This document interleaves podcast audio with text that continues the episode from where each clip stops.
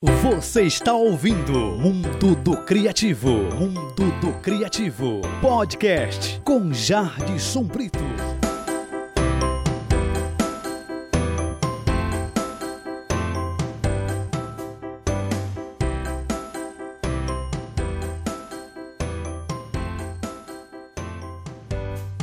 Bom dia, boa tarde, boa noite. Neste episódio teremos uma entrevista com Ana Berli. Boa noite, Ana Berli. Seja bem-vinda ao mundo do criativo.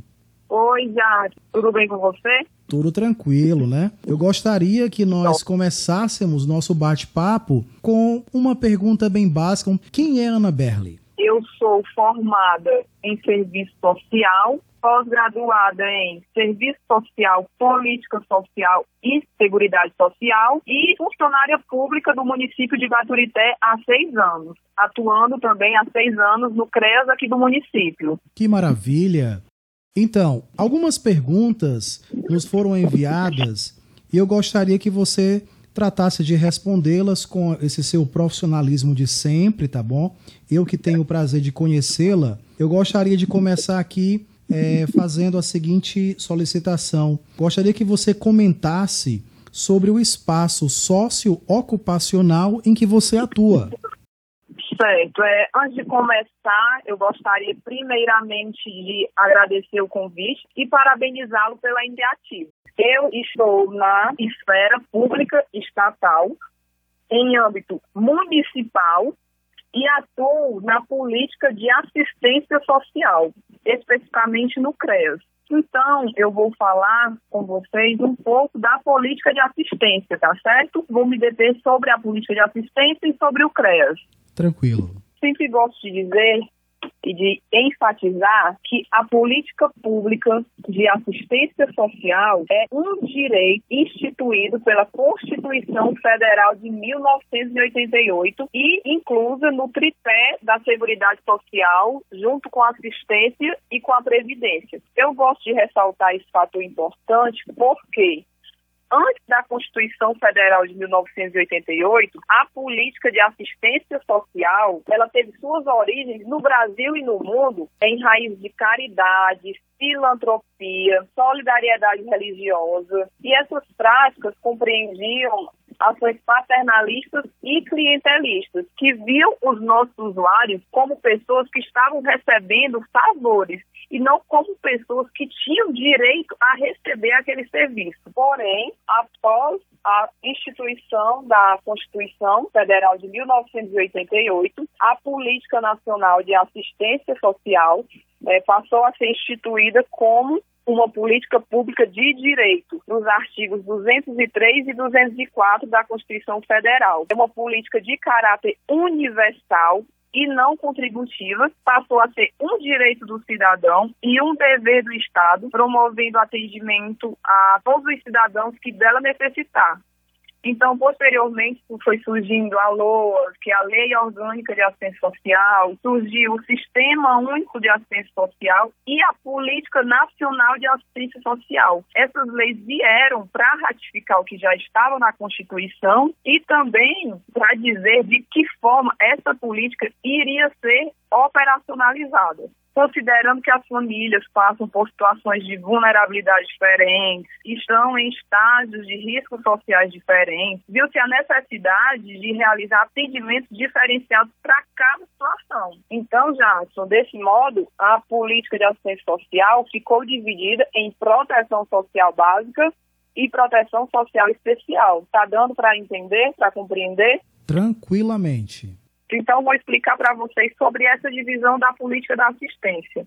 É a política de assistência dividida em proteção social básica e especial. Em que consiste a proteção social básica? Ela busca prevenir situações de risco, fortalecer funções protetivas da família, prevenir rupturas de vínculos familiares por meio de oficinas, atividades socioeducativas, proteção integral às famílias e aos indivíduos, serviços de convivência e fortalecimento de vínculos que tem a finalidade de construir vínculos familiares, vínculos comunitários, vínculos entre as gerações e esse serviço é ofertado no prazo. Deu para entender? Sim, tranquilo, pode seguir à vontade.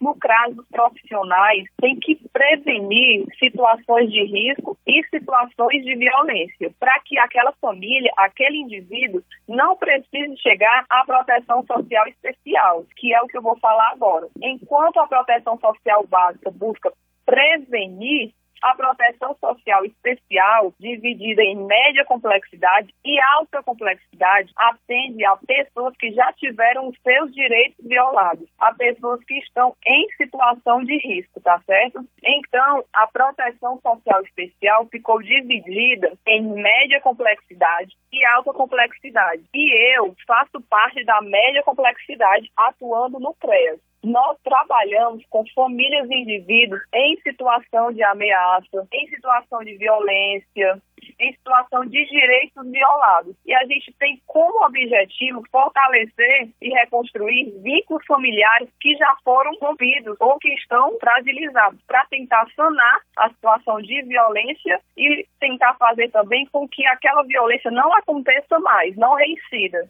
Então, a gente pode falar assim, que na proteção social básica, eu tenho o CRAS na atuação, fazendo a prevenção.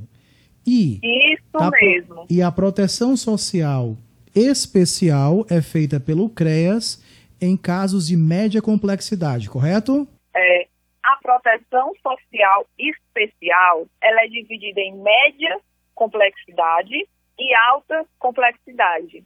Na média complexidade, que é onde eu atuo, no CREAS, nós trabalhamos com pessoas em situação de violência que tiveram seus direitos violados, estão em situação de ameaça e com os vínculos familiares fragilizados. E a gente trabalha para tentar romper e sanar essa violência e evitar a reincidência dessa violação. Na proteção social especial de alta complexidade, é necessário que se faça atendimento integral à família ou ao indivíduo. Eu vou citar exemplos e você vai compreender melhor, tá certo? Tranquilo. Nós estamos atendendo uma criança ou um adolescente em situação de violência, mas aquele adolescente precisa sair de dentro do seio familiar para que seja rompida a violência. Nesse caso, ele precisa ir para um acolhimento, para uma situação de acolhimento institucional. Então, esses acolhimentos são ofertados pela proteção social especial de alta complexidade, que vai atender o indivíduo dentro da sua integralidade. Um idoso quando está em uma situação de negligência, de exploração financeira, e que nós não conseguimos encontrar no seio da família, ou até mesmo fora do seio familiar, alguém que se prontifique a cuidar daquele idoso, e ele precisa ir para uma situação de acolhimento, para uma casa de repouso, então ele vai estar inserido na proteção social especial de alta complexidade. Na média complexidade, os vínculos ainda não foram rompidos. A gente tenta trabalhar esses vínculos, mas na social especial, de alta complexidade, os vínculos já foram rompidos e a pessoa precisa de um atendimento integral do governo, do Estado, entendeu? Entendido. Então, é, podemos sintetizar a questão da alta e da média complexidade exatamente em relação à quebra do, do vínculo, não é isso? O vínculo já está desfeito, né? Na verdade, a, o usuário ele pode chegar ao CREAS já com um vínculo é, quebrado ou só se entende que é alta complexidade quando o CREAS é que toma uma postura e o vínculo é então quebrado? Às vezes aquele vínculo já está rompido, mas a gente tenta estabelecer aquele vínculo, reconstruir. Fazendo é, um trabalho evitar, de contribuição com a família, né? De, de reconstrução justamente para evitar que aquele indivíduo precise utilizar o serviço da proteção social especial de alta complexidade. Então, você vai perceber que a atuação do CRAS é de prevenção para que a família não precise é, utilizar os serviços do CREAS e o CREAS vai agir de uma forma que a família não precisa utilizar os serviços da alta complexidade, entendeu? Um fazendo uma função para que não precise chegar no outro serviço. Positivo, muito boa a explicação. Vamos aqui seguindo, né? Qual o papel central, afinal, de um assistente social? É, bom, o papel central do assistente social, eu digo que é garantir direitos estabelecidos legalmente, porque assim, o assistente social é um profissional que sempre esteve ao lado dos movimentos sociais na luta pelos direitos dos cidadãos. É uma profissão que tem foco na coletividade. Nós, assistentes sociais, é, analisamos, elaboramos, coordenamos, executamos planos, programas, projetos, com o intuito de viabilizar os direitos da população às políticas sociais, políticas de saúde, de educação, previdência social, de cultura. Nós também elaboramos laudos, pareceres, é, estudos sociais. Bastante complexo o serviço, né? Bastante. Participamos de planejamento e administração dos programas sociais ofertados pelo governo. Certo? certo? E nós podemos atuar no, é, na esfera do judiciário, é, no Ministério Público, na Defensoria Pública, no setor público de políticas sociais, junto aos movimentos sociais, nas empresas, nas instituições de terceiro setor. Então, assim, eu costumo dizer que a nobreza dessa profissão está na luta diária. Luta diária pela justiça social, pela luta das igualdades dos direitos, por uma sociedade mais justa e igualitária, pela defesa de direitos humanos, direitos, mas assim, São muitas bandeiras que vocês levantam, né? E defendem. Justamente. A gente defende os direitos da sociedade como um todo. Tem pessoas que confundem a nossa profissão e acreditam que nós trabalhamos apenas em prol de pessoas que estão em situação de vulnerabilidade. Mas todos nós temos que ter os nossos direitos preservados. Então, nós, assistentes sociais, lutamos pela garantia desses direitos essa luta, ela perpassa pela crítica da realidade. Na verdade, a crítica da realidade social, é, levando em consideração as condições sociais, as condições históricas, as relações econômicas, políticas sociais. Nós temos como principal objeto de atuação, quem é aluno de serviço social vai saber do que eu estou falando. Nosso principal objeto de atuação é a questão social. E o que é a questão social? É o conjunto das expressões das desigualdades sociais, como a fome, é a violência, a miséria, a pobreza, o desemprego. E assim, a gente vai atuar buscando viabilizar os direitos, independente de idade, de cor, de sexo, de opção sexual. Como eu já falei, nós representamos a sociedade como um todo, sem qualquer tipo de discriminação, sem qualquer tipo de preconceito, sempre pautados no nosso código de ética. Nós temos um código de ética, temos uma lei que regulamenta a nossa profissão. Então, eu sempre costumo dizer, nós não somos profissionais da caridade. Se nós fôssemos profissionais da caridade, nós não precisaríamos passar quatro anos dentro de uma faculdade estudando, tá certo? Nós somos profissionais da luta por uma sociedade mais justa, mais igualitária, pela viabilização dos direitos sociais, tá certo? Tá certo. E, e nós temos também, interessa, é importante dizer, capacidade técnica de gerir, elaborar e executar políticas públicas. Então, Berle, aproveitando os ganchos de sua fala, eu gostaria de saber qual interesse deve ter um indivíduo para fazer graduação em serviço social. Antes de eu entrar na faculdade, ainda adolescente, eu sempre dizia que queria cursar uma profissão em que eu pudesse ajudar as pessoas. Mas, ao ingressar no curso de serviço social, eu vi, Jadson, que o meu pensamento, ele era muito vago diante de tudo que eu podia realmente fazer atuando como assistente social. Não é apenas ajudar por ajudar, como as pessoas fazem em suas vidas pessoais, no cotidiano, mas sim ajudar a transformar a realidade social das pessoas e de maneira eficiente. Então, quem vislumbra é, adentrar no curso de serviço social, eu digo que é necessário sempre visar esse processo transformador ter uma visão crítica da sociedade, é ter sensibilidade também para enxergar os problemas sociais que atingem a população, ter capacidade de elaborar projetos sociais. Eu acredito que é de fundamental importância gostar de trabalhar com pessoas, porque tem profissionais que, no meu ponto de vista, não estão aptos para trabalharem com pessoas.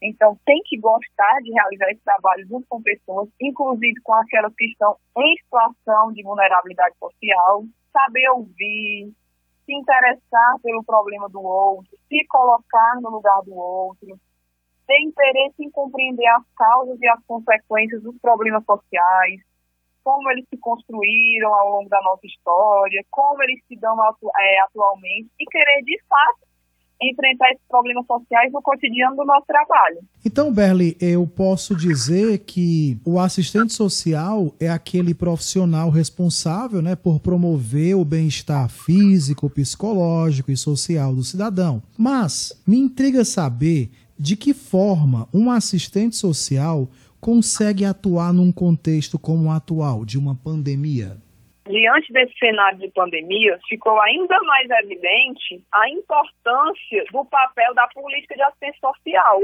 que foi definida como um serviço essencial e indispensável no enfrentamento ao Covid-19, tá certo? E tudo isso que vem acontecendo exigiu da gente, enquanto profissional, uma completa e total readequação nas nossas atividades cotidianas, para a gente conciliar o nosso exercício junto às famílias com as recomendações postas pela Organização é, Mundial da Saúde, com o objetivo aí de conter o avanço do vírus. Então, a gente teve que repensar nas nossas atividades. No início, o CREAS ficou fechado, certo, por algum período. Eu fiquei atendendo na secretaria, com as pessoas que estavam em busca de benefícios ofertados pelo Estado, como cesta básica, aluguel social, tirando dúvidas sobre o auxílio emergencial ofertado pelo governo federal. Nossa outra assistente social ficou atendendo demandas por telefone e a Paula, nossa psicóloga, também passou a atender por telefone, mas a nossa não poderia permanecer dessa forma. Então a gente teve que se readequar, pensar em novas estratégias de atendimento. Então, para isso, nós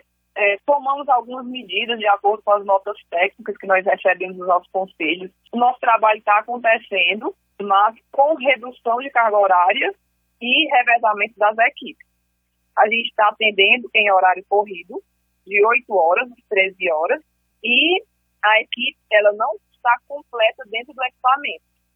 Dia, eu estou no equipamento, outro dia está a psicóloga e no outro dia está a advogada nós também tivemos que suspender as atividades coletivas, nós atendíamos as famílias individualmente ou em grupo. Essas atividades coletivas tiveram que ser suspensas para evitar as aglomerações.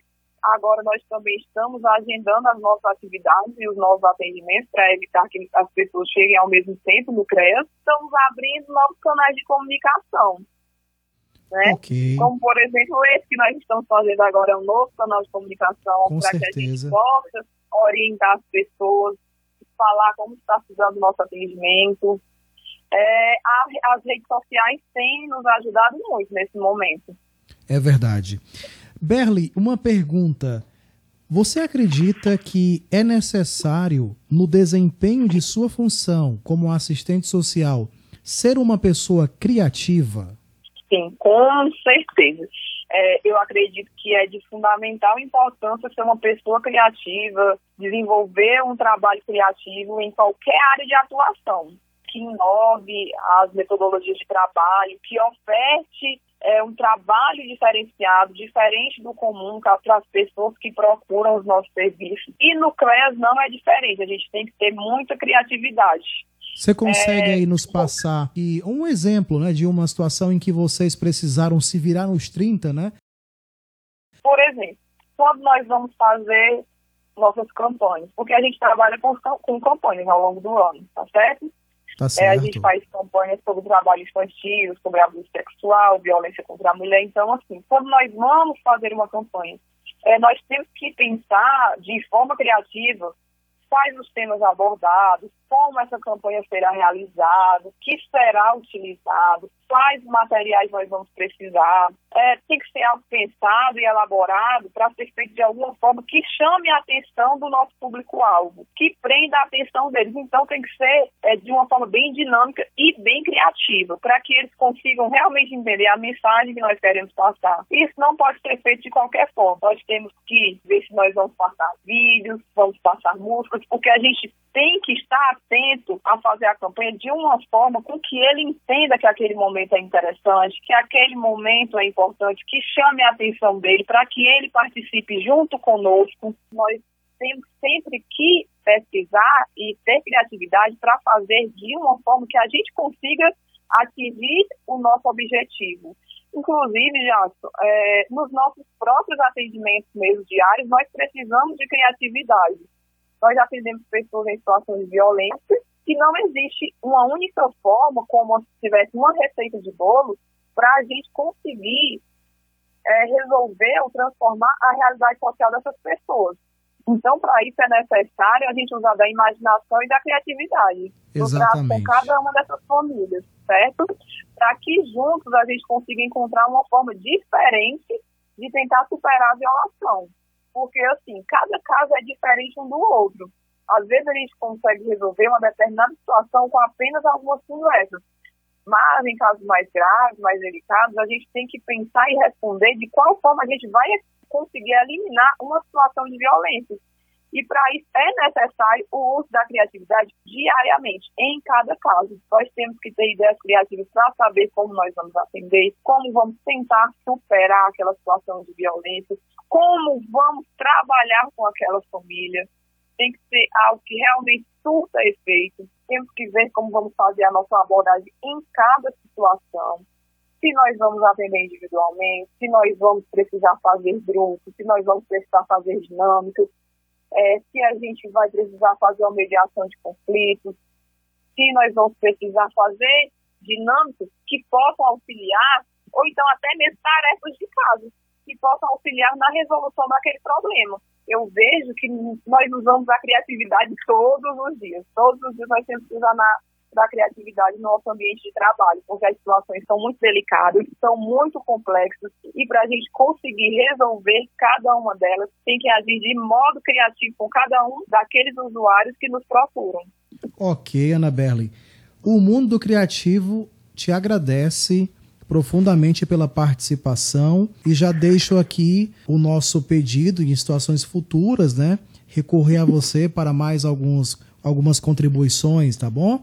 Obrigado, Ana Berli. Tá Obrigada também pelo convite. Eu nunca tinha parado para pensar sobre esse tema, criatividade. Então, depois da sua proposta e do seu convite, eu percebi o quanto esse tema é importante e o quanto a gente usa diariamente a nossa criatividade. É verdade. É uma das grandes qualidades do século XXI.